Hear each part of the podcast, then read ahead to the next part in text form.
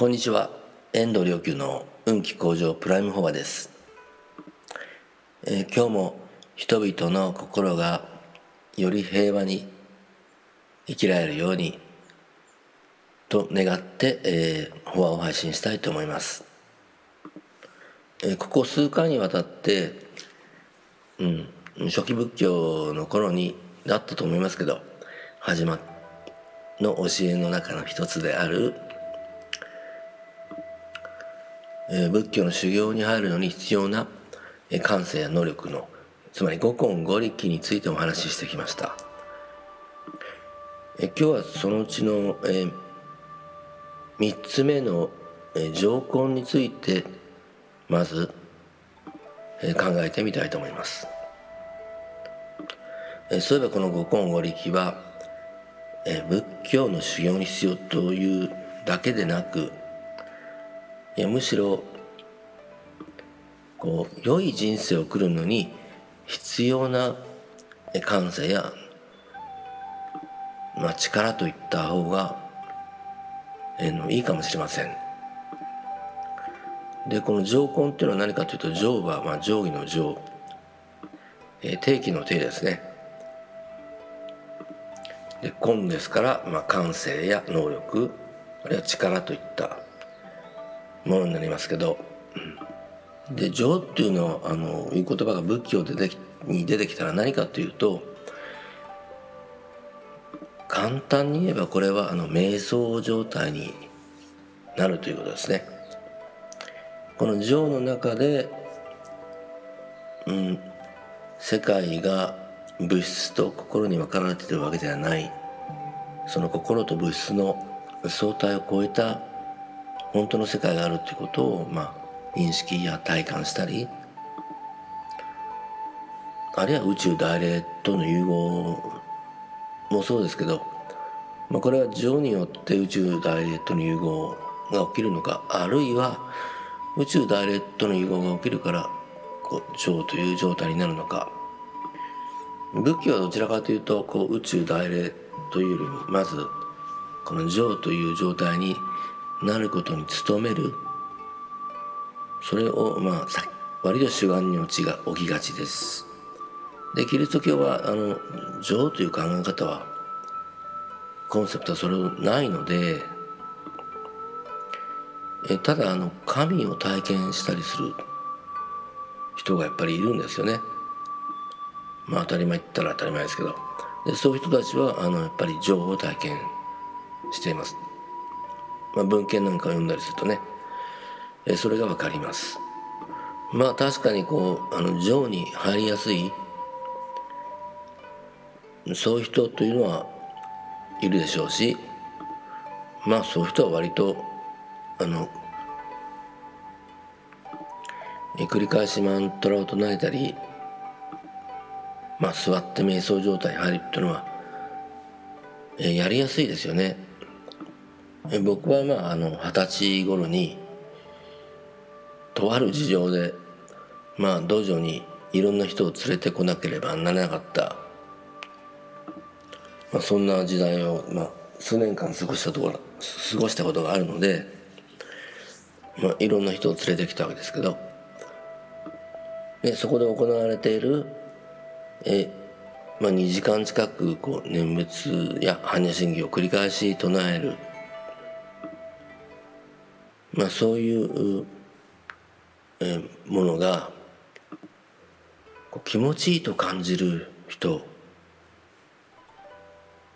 とそれから苦痛と感じる人、えー、やっぱり2つに分かれますよね。えー、もちろん道場まで来ようっていうぐらいですから、うん、割とそういう世界にまあ親和性がある人たちなんですけど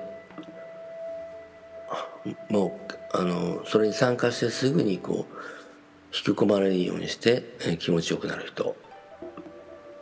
もいれば、まあ、すぐに退屈してしまってね早く終わんないかなっていうふうに、え終わってしまう人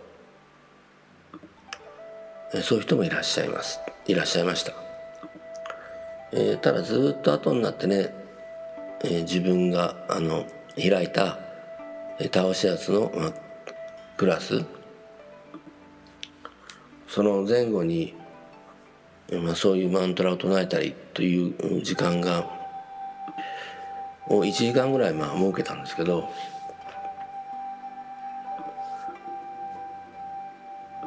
もちろんこれは全くの自由参加で、えー、うん、興味のない人は参加の必要ないものです。まあそれでも何かせっかくあるんだから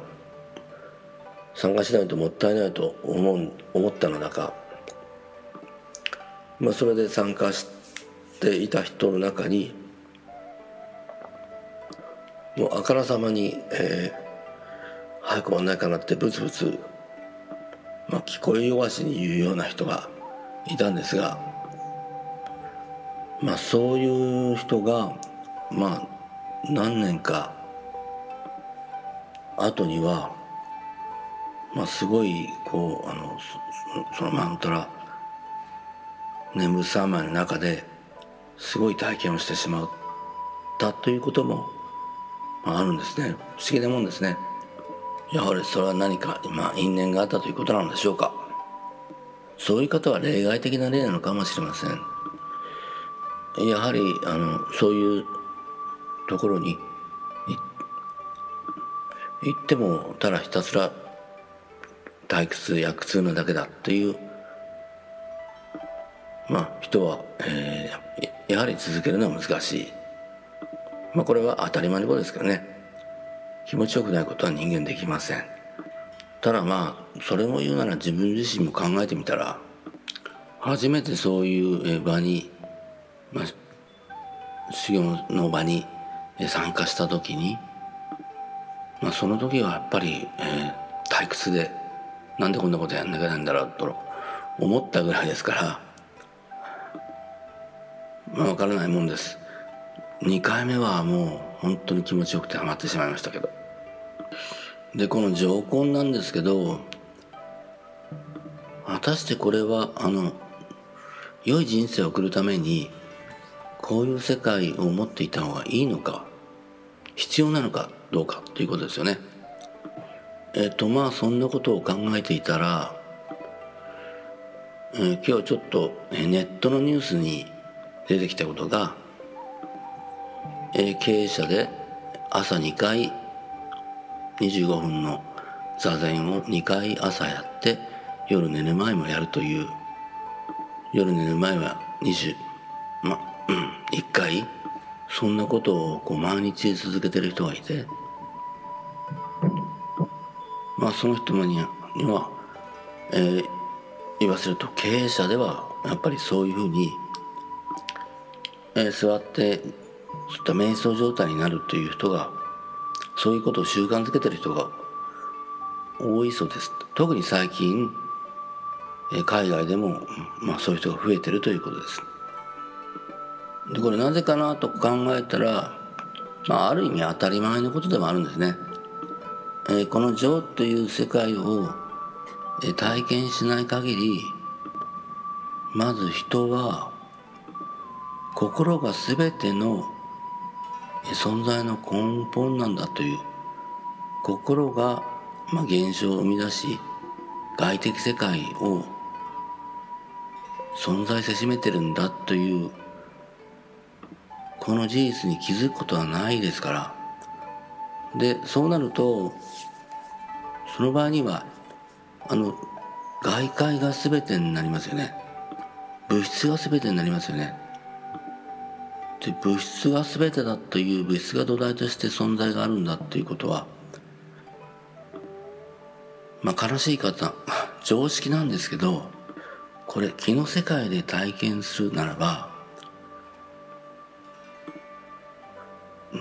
心が存在の根本で現象を作っている肉体も含めて魂が存在のそのものそのものであるというふうに認識した時の心身の自分自身の心身の状態は、えとても心が澄んでいて透明で明るいものなんですけど物質が全て存在の根本であり土台であり心がその付け出しだという世界観を持っている時の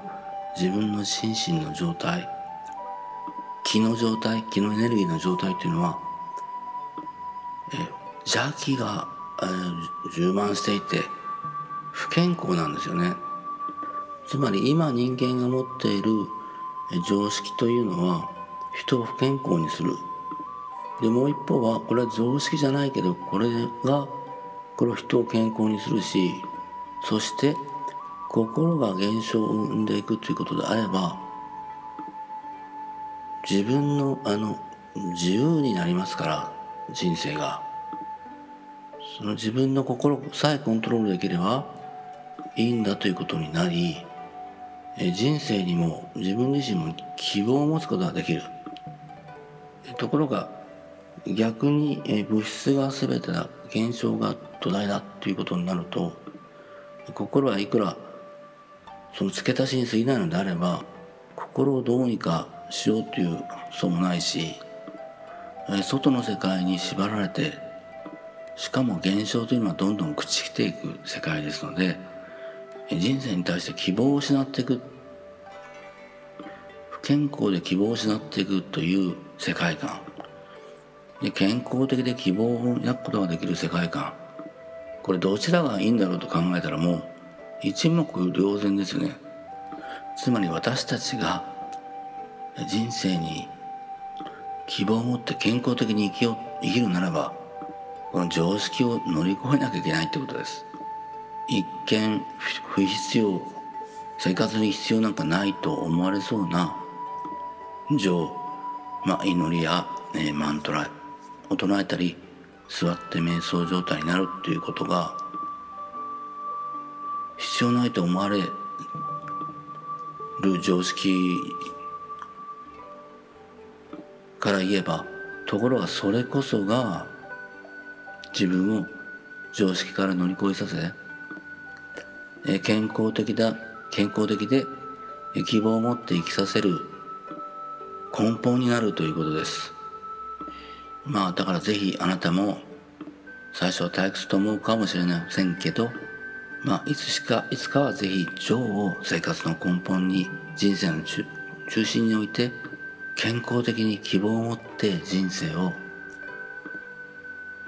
えー、開いていっていただければなと、えー、願っています。どうかあなたもあなたの周りの人もそして世界の人々も健康的で希望を持って人生を開いていくことができますように。